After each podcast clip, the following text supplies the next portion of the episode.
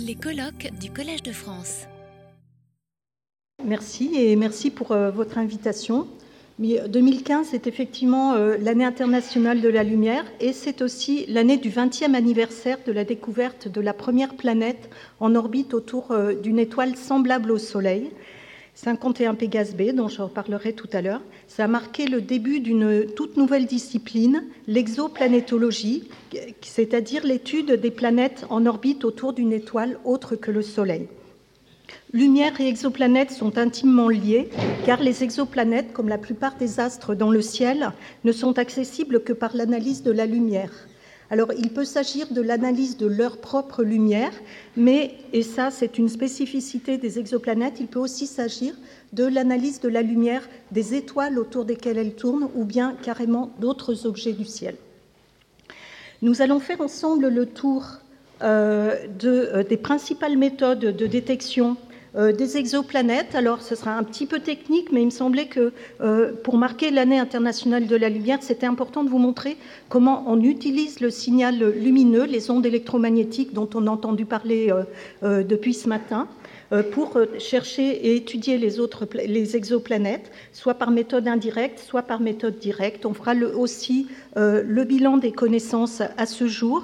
Et évidemment, on verra tout ce qui nous reste à découvrir dans les années à venir.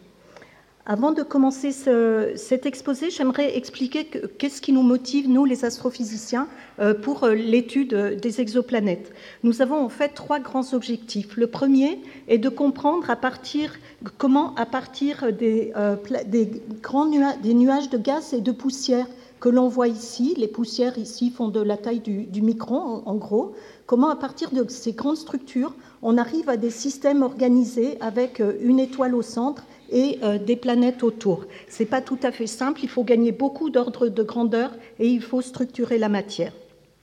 Un autre objectif est de comprendre quelle est la fréquence de ces systèmes planétaires, s'ils existent, quelle est la, variété de leur architecture, et de comprendre aussi la variété, la diversité des physiques des planètes que l'on va détecter, soit de leur intérieur, soit aussi de leur atmosphère. Le troisième objectif, qui est celui qui, parle, qui, est le plus attirant pour le, public, je crois, est euh, la recherche des signatures de vie euh, sur des planètes de type terrestre. Euh, malheureusement, c'est aussi celui sur lequel on sait le moins de choses actuellement. Alors, jusqu'aux années 90, nous ne connaissions qu'un seul euh, système planétaire avec des planètes. Il s'agit du Soleil, avec son cortège de planètes, les planètes telluriques, Mercure, Vénus, Terre, Mars, situées proches de leur étoile, et Jupiter, Saturne, Uranus, Neptune, les planètes géantes gazeuses, alors que celles-ci ont un sol solide. On, a appris beaucoup euh, de l'étude des planètes du système solaire euh, Euh, on a appris beaucoup sur l'origine de la formation de ces planètes euh, et euh, je vais utiliser beaucoup le système solaire comme référence et je parlerai beaucoup donc de la Terre comme référence des planètes telluriques qui se situent à une unité astronomique, c'est-à-dire 150 millions de kilomètres du Soleil, qui fait le tour du Soleil en un an, et de Jupiter, la plus grosse géante gazeuse du système solaire, qui est 300 fois la masse de la Terre, qui tourne autour de son étoile en 12 ans et qui est située à 5 unités astronomiques. Alors c'est très pratique d'utiliser le système solaire comme euh, élément de référence. On va voir un petit peu aussi que ça peut être un piège pour nous, euh, les astrophysiciens.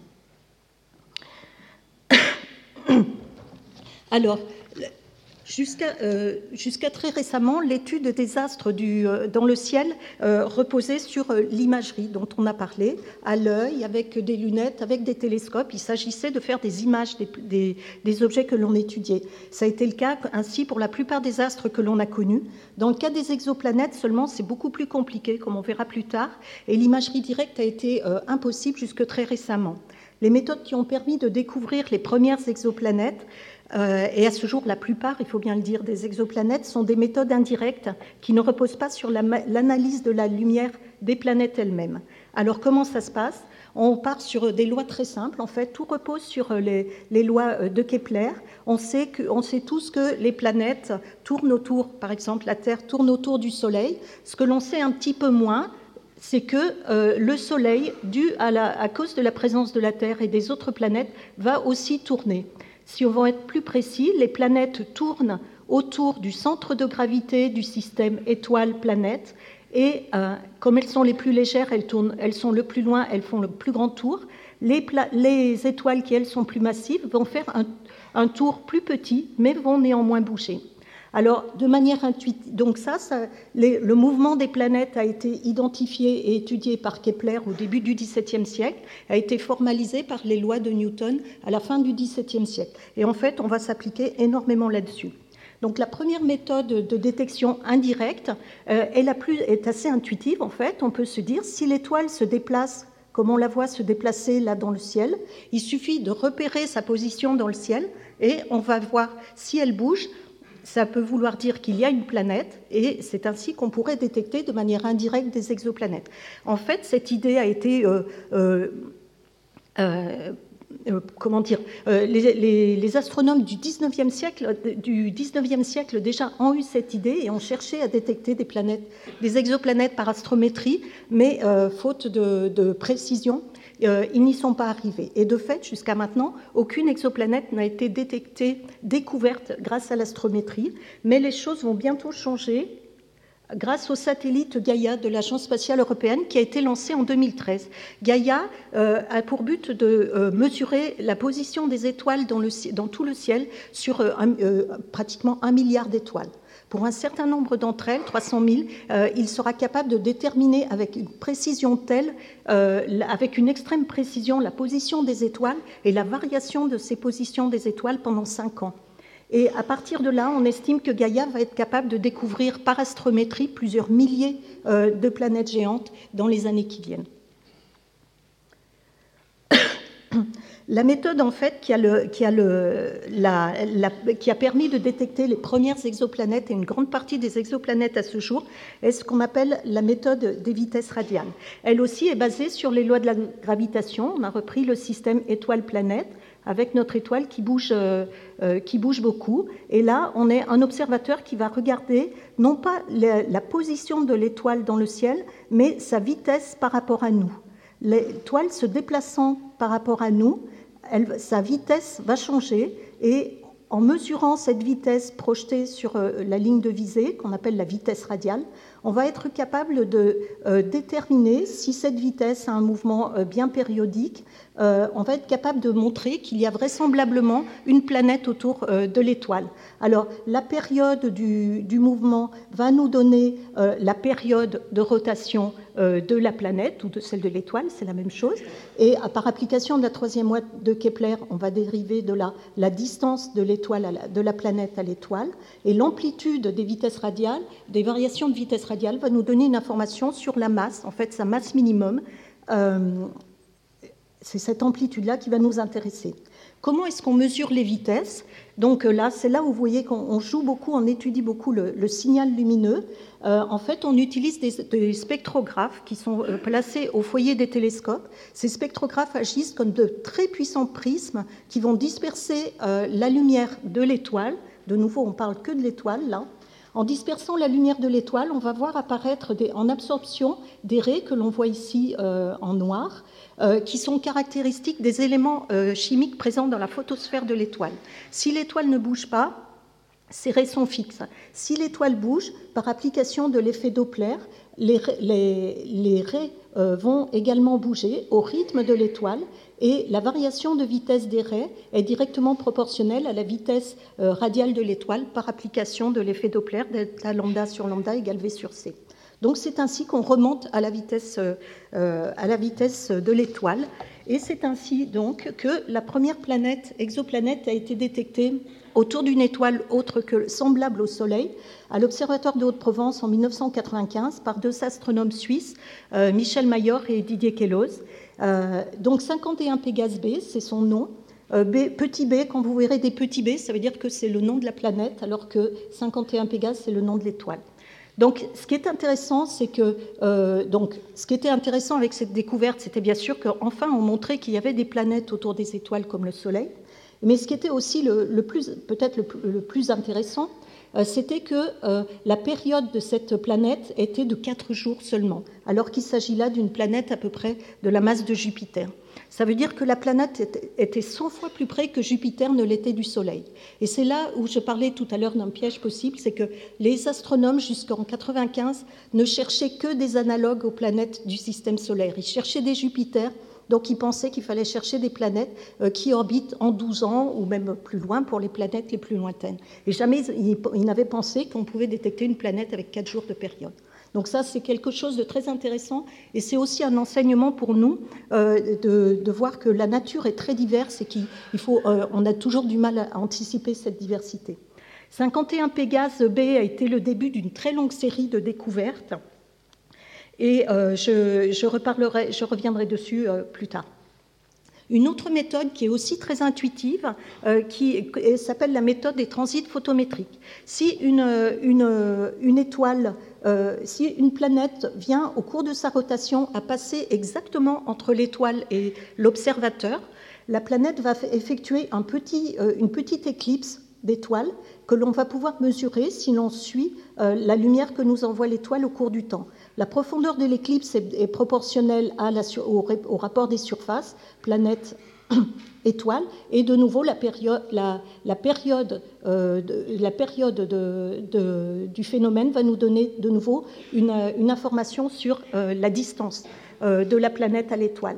Alors ce qui est évidemment euh, toujours, on, travaille en astronomie, on travaille sur les exoplanètes, donc c'est toujours difficile. La variation d'éclat euh, par exemple, si je prends un Jupiter autour du Soleil, n'est que de 1% de l'éclat du Soleil et elle se produit tous les 12 ans et elle dure quelques heures seulement.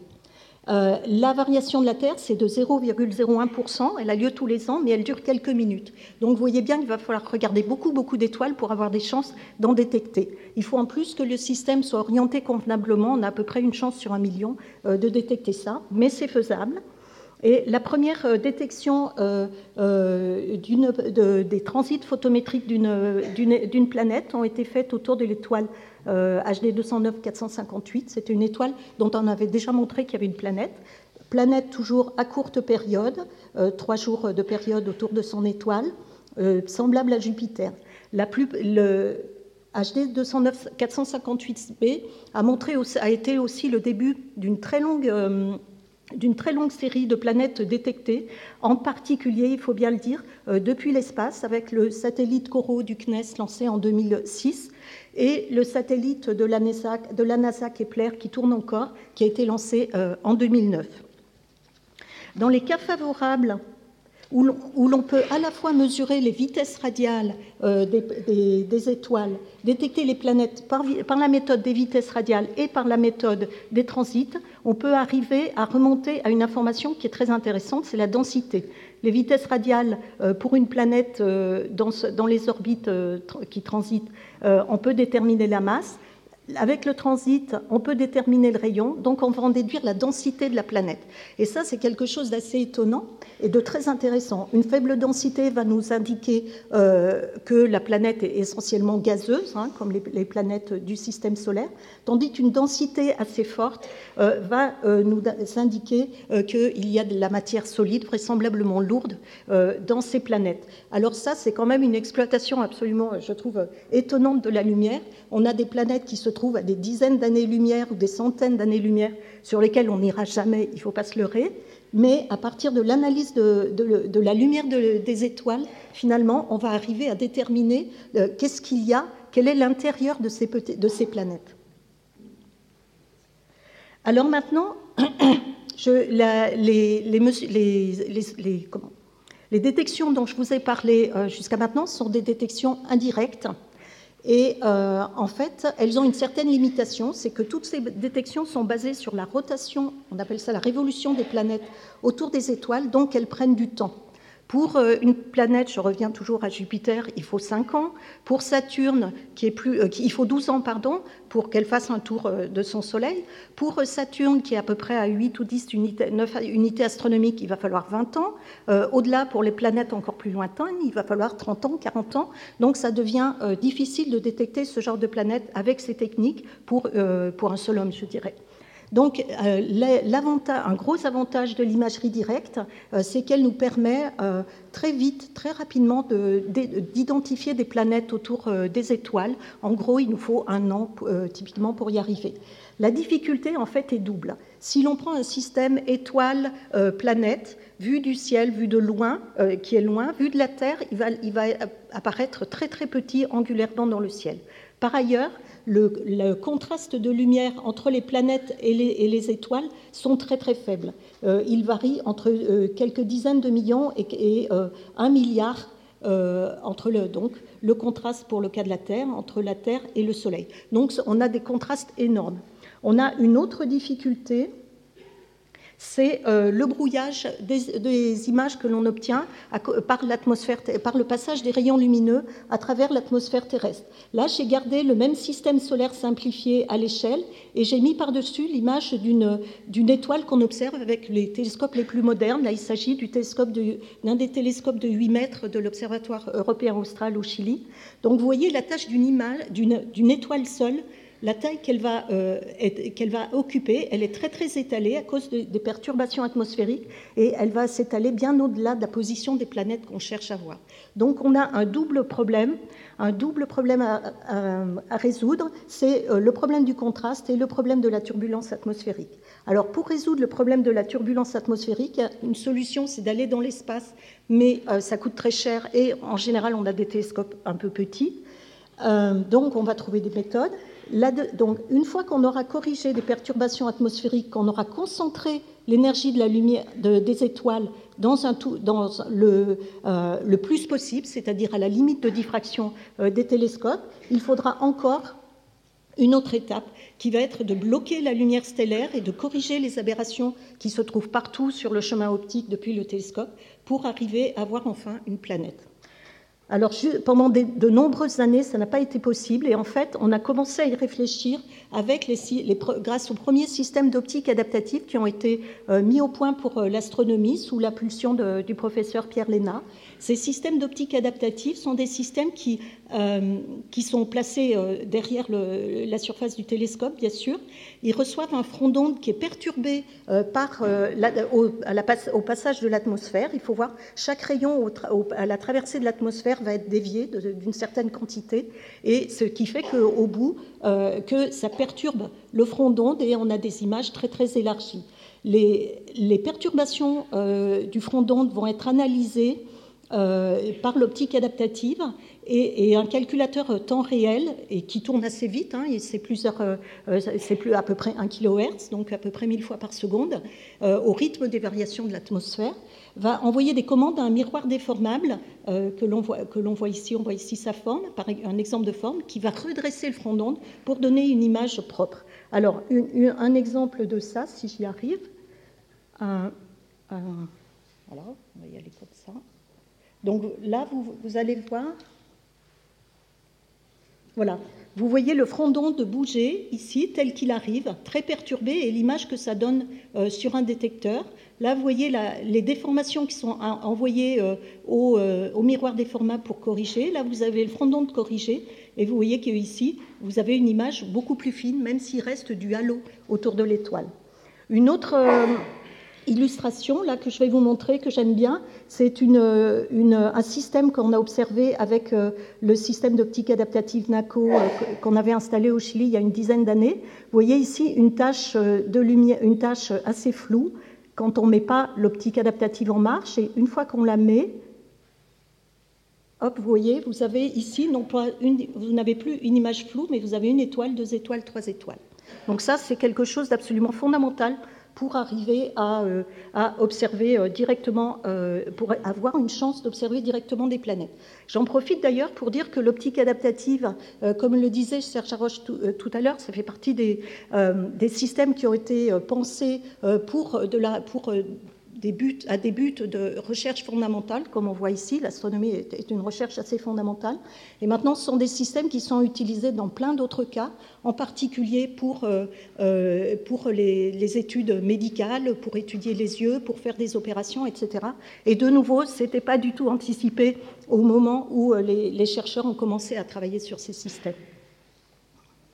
Alors, euh, un exemple de l'amélioration des systèmes qu'on a eu euh, depuis les années 90. Le premier système avait été euh, installé dans les années 90 sur un télescope de 4 mètres au Chili. Avec ce système, il n'était pas possible de détecter des planètes, de découvrir des planètes, mais un collègue allemand ici a détecté ce petit point ici, qui se trouve être une naine brune, c'est-à-dire un corps de masse intermédiaire entre, la masse entre les planètes géantes et les étoiles, donc entre 13 et 70 euh, fois euh, la masse de Jupiter. Alors là, il faut vraiment que vous me croyiez hein, pour, euh, pour penser qu'il y a vraiment quelque chose ici. Mais elle existe bien, cette naine brune. Et voilà, la voilà ce qu'on a vu quand on l'a, on l'a regardé avec notre instrument NACO au Chili dix ans après, donc en 2005. Vous voyez ici, la naine brune se distingue très très bien du halo de l'étoile, alors que là, elle était complètement noyée. Nous avons installé l'an dernier un système d'optique adaptative extrême euh, au Chili euh, sur euh, un, toujours le télescope de 8 mètres, comme, pour l'instrument NACO. Et vous voyez ici le même système observé qu'on a observé il y a quelques semaines. Hein. vous voyez ici, on ne voit même plus le bruit on ne voit que euh, la naine brune. Et là, tout ça sont des artefacts de réduction qu'on peut faire disparaître. On ne voit vraiment plus que ça, simplement parce qu'on a des systèmes d'optique adaptative. Ce système-là est, vraiment tout à fait euh, extraordinaire. Un autre exemple que je ne peux pas résister de vous, montrer, c'est un disque de matière protoplanétaire euh, dans lequel on pense d'ailleurs que des planètes se sont déjà formées, qu'on étudie depuis 20 ans. Voilà le disque tel qu'on le voyait euh, avec le premier système d'optique adaptative et le premier coronographe qu'on avait installé justement sur ce système d'optique adaptative pour pouvoir voir des choses autour. Euh, vous voyez tel qu'on l'observait avec euh, NACO sur le VLT il y a quelques années, dans les années 2000, et voilà comment il sort maintenant avec notre nouvel instrument sphère sur le VLT. Et rien que la forme de ces, anneaux-là nous disent qu'il y a des planètes dans ces systèmes. Alors, avec euh, NACO, nous avons pu effectivement détecter, faire l'image des euh, euh, premiers corps de masse planétaire autour d'étoiles autres que le Soleil. Là, nous en avons un exemple autour d'une étoile qui est cachée par, un coronographe. nous avons ici une planète qui fait à peu près 13 fois, donc elle est la masse de Jupiter, donc à la limite du domaine des naines brunes, mais qui se situe à 250 unités astronomiques de son étoile. Alors que, de nouveau, Jupiter, si on compare à Jupiter, il est à 5 unités astronomiques. Donc c'était une grande surprise de voir une planète, un corps de masse planétaire aussi loin. Ce corps ici, là aussi, euh, est très intéressant. C'est un corps qui fait à peu près 5 fois la masse de Jupiter et qui est lui en orbite autour, euh, non pas d'une étoile, mais d'une naine brune. Donc là, à partir de là, on s'est dit qu'effectivement, on pouvait commencer à, à explorer, à imager directement des planètes et à les étudier. Je vais vous montrer un autre exemple sur lequel on a travaillé beaucoup, qui est euh, la détection d'une exoplanète autour de l'étoile Beta Pictoris. Euh, voilà l'exoplanète telle qu'elle se situait en 2003, telle qu'on l'a observée en 2009. Et en fait, on a pu, euh, ce système est très intéressant parce qu'il est aussi, l'étoile abrite aussi un disque. Et par l'étude de ce disque, on avait prévu, il y a une dizaine d'années, euh, qu'il y avait une exoplanète qui, imprimait des torsions à ce disque, en fait. Et euh, maintenant, alors j'espère que je vais y arriver. On a beaucoup étudié cette planète depuis qu'on l'a détectée, on la suit, et vous allez la voir. on va faire un zoom à l'intérieur du disque, et vous allez voir très rapidement toutes les, images qu'on a faites de cette exoplanète depuis 2003. Vous allez la voir s'éloigner de son étoile et après vous allez la voir revenir de son étoile. L'image n'est pas toujours la même parce qu'on est encore limité par les, les, conditions atmosphériques, mais vous allez voir à quel point, voilà, sur les deux derniers, ça s'est amélioré avec notre système sphère.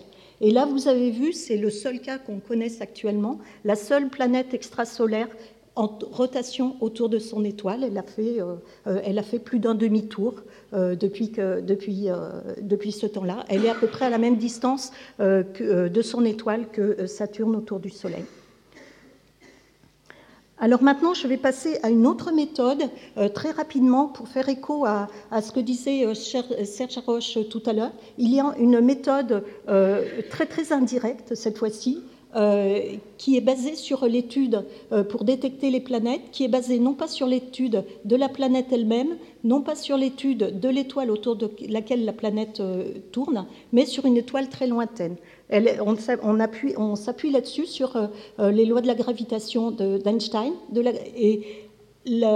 qui, vont, qu'on va euh, exploiter comme ça. J'imagine que j'ai une, étoile qui est très très lointaine et que j'ai une autre étoile qui passe devant. À cause des lois de, la gravitation, si l'on suit la lumière envoyée par l'étoile lointaine, on va avoir, à cause de l'objet déflecteur, on va avoir une amplification euh, de la lumière euh, au cours du passage de l'étoile en question. Si l'étoile donc ça, c'est un phénomène qui est bien connu depuis, euh, depuis quelques années. Et si l'étoile est en plus entourée d'une planète, on va avoir un pic secondaire causé par la planète qui va être évidemment beaucoup plus court et beaucoup plus faible. Dans la réalité, le voilà, euh, une des premières planètes détectées euh, comme ça par cette méthode en 2005. elle, elle a permis de détecter des planètes de masse très très petite et à des distances assez lointaines de l'étoile. Je ne reparlerai pas de cette méthode parce qu'en fait, euh, je voulais juste en parler dans le cadre de, l'année de la lumière, mais en fait, une fois qu'on a détecté ces planètes par, euh, par cet effet de l'antigravitationnel, on les a perdues. C'est-à-dire, on pourra plus jamais, on les reverra pas, on ne pourra pas les réobserver parce que l'étoile est passée une fois, elle a eu une chance de passer devant une étoile. La, chance est très très faible, donc euh, on les reverra pas, donc on ne peut pas faire d'études de caractérisation. Donc j'en arrive maintenant, euh, qu'est-ce qu'on sait au bout de, 20 ans d'études et de recherche euh, des systèmes planétaires? Donc vous avez ici toutes les planètes qui ont été détectées. Alors c'est pas 2000, j'ai regardé il y a deux jours, c'était 1969 ou quelque chose comme ça. Euh, planètes extrasolaires euh, détectées euh, autour des étoiles autres que le Soleil. Vous avez ici, dans un diagramme distance en unité astronomique, masse en masse de Jupiter, toutes les planètes détectées. Ce qu'il est intéressant de voir d'abord, bah, c'est qu'il y en a beaucoup. Et en fait, on pense que, que c'est vraiment un phénomène maintenant très très commun. Plusieurs familles de planètes ont été détectées. Les Jupiters éventuellement massifs que l'on voit ici, euh, les, et euh, ce qu'on appelle les super-terres et, euh, les, ou les sous-Neptunes, qui sont des, planètes de quelques fois la masse de la Terre, qui sont en fait des planètes qui, dont il n'y a pas d'équivalent dans le système solaire, encore une surprise. Là, vous voyez, j'ai mis Mercure, Vénus, la Terre, Mars, Jupiter, Saturne, Uranus, Neptune. Donc, vous voyez, c'est une famille de planètes qui n'a pas d'équivalent là dans le système solaire. Euh, on pense maintenant que euh, entre 5 et 10 des étoiles de type solaire euh, abritent au moins une, une, planète géante et que 50, peut-être 100 des étoiles de type solaire abritent au moins une planète tellurique. On a détecté aussi, ce qui est très intéressant, 450 systèmes multiples dans des configurations très très variées, incroyablement variées, et évidemment très différentes de celles du système solaire. Je fais remarquer là d'ailleurs que toutes ces planètes là du système solaire sont dans un diagramme où on n'a rien détecté, c'est parce qu'en fait, on n'est pas encore capable de détecter. Ça veut dire qu'on n'est pas encore capable de détecter un analogue du système solaire. Donc souvent, on nous pose la question de savoir si le système solaire est quelque chose d'unique ou pas. On n'en sait rien. Alors maintenant, euh, je voudrais vous parler des choses les plus intéressantes qu'on a, trouvées sur les exoplanètes. Euh, une, des, choses les plus intéressantes, c'est aussi la variété euh, de distance, de la gamme de distance sur laquelle on voit des planètes géantes. On, on voit des Jupiter chauds comme 51 Pégase à 0,05 unité astronomique de l'étoile. Quand on fait de l'imagerie bêta-pic, on est à 9, c'est la plus près, mais après on va vite à 40, 250, ici 650 unités astronomiques de leur étoile. Pour expliquer une telle diversité, euh, il faut se demander euh, finalement comment ces planètes-là ont pu se retrouver là et se sont formées. Alors, dans le cas du système solaire, je m'excuse, je vais aller très très vite. On pense que les planètes se forment donc à partir des nuages de gaz en contraction euh, qui vont donner naissance à un disque protoplanétaire et avec un embryon d'étoile au centre. Le disque protoplanétaire est en rotation euh, il est au, début constitué de grains de très petite taille, hein, de l'ordre du micron, qui vont s'agglutiner pour passer à un, stade que l'on appelle le stade des planétésimaux, qui est un stade important pour nous. C'est les briques de base de la formation des planètes. Donc à peu près euh, le kilomètre, c'est en gros des grosses comètes avec plus ou moins d'eau. Et un stade important après va être de former des noyaux de planètes géantes qui font à peu près plusieurs fois la masse de la Terre. Et après, ces noyaux de planètes géantes vont être suffisamment massifs pour accréter du gaz jusqu'à 300 fois leur masse, hein, parfois plus, pour former les planètes géantes. Mais ces scénarios-là ne fonctionnent que euh, lorsqu'on est très près de l'étoile, qu'on est à quelques unités astronomiques pardon, de l'étoile. Pour les planètes qu'on a vues, pour la plupart des planètes qu'on a détectées en imagerie, euh, ce scénario ne fonctionne pas parce qu'on n'a pas le temps euh, de former les planétésimaux dont je parlais a priori. Donc il y a d'autres théories qui sont proposées, en particulier des instabilités gravitationnelles directement dans les disques qui vont former déjà des noyaux de gaz qui vont éventuellement accréter de la poussière, mais le phénomène de formation est complètement différent. Une, dernière alternative est euh, que certaines planètes finalement pourraient se former à la manière des étoiles. Vous savez que la plupart des étoiles se forment en couple, euh, en, binaire ou en système multiple. On pourrait très bien avoir dans les queues de binarité justement euh, des petites planètes, des planètes les théories dont j'ai parlé là n'expliquent cependant pas les Jupiters chauds dont j'ai parlé, qui sont très très proches. On, pense qu'on ne peut pas former des Jupiters chauds très près de leur étoile simplement parce qu'il n'y a pas assez de masse. Donc en fait, euh, on pense que ces Jupiters chauds se forment euh, assez loin, au-delà de ce qu'on appelle la ligne des glaces, et que euh, par interaction visqueuse avec le, disque de gaz dans lequel ils se trouvent, ils vont euh, lentement dériver vers l'étoile. On appelle ça la migration, et c'est ça qui va expliquer euh, les fameux Jupiter chauds. Une autre chose très, amusante en fait qui a été découverte, c'est que contrairement aux planètes du système solaire qui tournent toutes dans le plan de l'écliptique, c'est-à-dire le plan qui est perpendiculaire à l'axe de rotation de l'étoile, vous les voyez là, euh, les vitesses radiales ont permis de montrer qu'il y avait des planètes qui tournaient, euh, euh, en dehors du plan de, l'écliptique, du plan de l'écliptique de l'étoile, donc qui étaient inclinées par rapport à ce plan. Pour expliquer ça, les seules idées qui ont été proposées jusqu'à maintenant, c'était des interactions gravitationnelles avec des, des autres corps qu'on ne voit pas nécessairement, qui auraient poussé, en fait, qui auraient éjecté les planètes sur des orbites inclinées.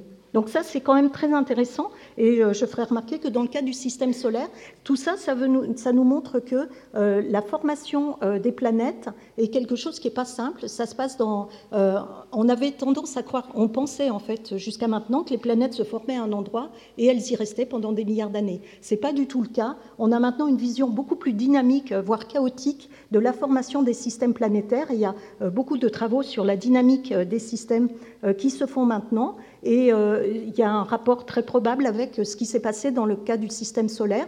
Les, planètes du système solaire, on le sait maintenant, euh, ne, se sont, pas formées à l'endroit où on les voit aujourd'hui. Et il y a eu des, épisodes très très violents, en particulier ce qu'on appelle le, grand bombardement tardif, à peu près 700 millions d'années après la formation des planètes, euh, qui a envoyé des cailloux un petit peu partout dans l'espace et qui a aussi fait bouger la position des planètes sur, sur leur orbite.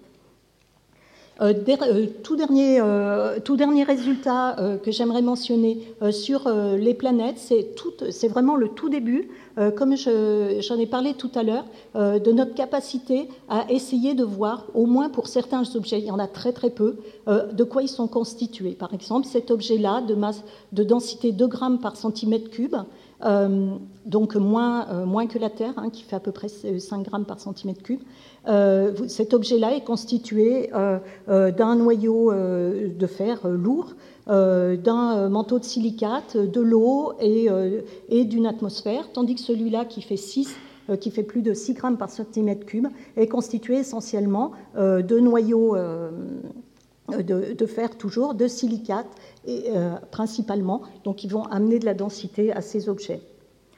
maintenant, ah, je vais dans le mauvais sens. Un dernier élément, c'est euh, l'atmosphère elle-même des planètes. Euh, en fait, euh, on a pu observer les premières atmosphères en spectroscopie, hein. les premières atmosphères à la fois des Jupiters chauds et des, géantes lointaines. Et quelques molécules ont été trouvées, du monoxyde de carbone, du dioxyde de carbone, de l'eau, du méthane dans le cas des planètes lointaines. Mais ce qu'on a surtout vu, en fait, c'était de nouveau ce qu'on n'attendait pas, c'était que, euh, alors que les modèles nous prédisaient des belles structures liées aux, éléments présents dans l'atmosphère, là des, alcalins en particulier. Le spectre qu'on obtient est plat. Et ça, c'est dû au fait que ces atmosphères des planètes, des Jupiters chauds, qui sont effectivement chauds, hein, leur atmosphère fait à peu près 1500, entre 1500 et 2000 Kelvin, euh, sont dominées par euh, des nuages et des brumes qui vont cacher tout le reste en fait. Pour les planètes lointaines, on a aussi des nuages, mais ce sont cette fois-ci des condensats de poussière euh, que l'on commence à voir bouger autour de l'étoile. Et ce qui est très intéressant de regarder, c'est que on commence maintenant à vouloir utiliser les outils de, modèles de circulation qui sont utilisés pour, pour, étudier le climat de la Terre, par exemple, euh, les modèles globaux euh, de climat terrestre euh, pour ces objets qui sont très très très loin de nous. Alors voilà, j'en arrive à mes conclusions. Un petit bilan, c'est difficile d'avoir du recul parce que c'est une science vraiment très neuve et les idées, les interprétations changent encore, évoluent encore beaucoup.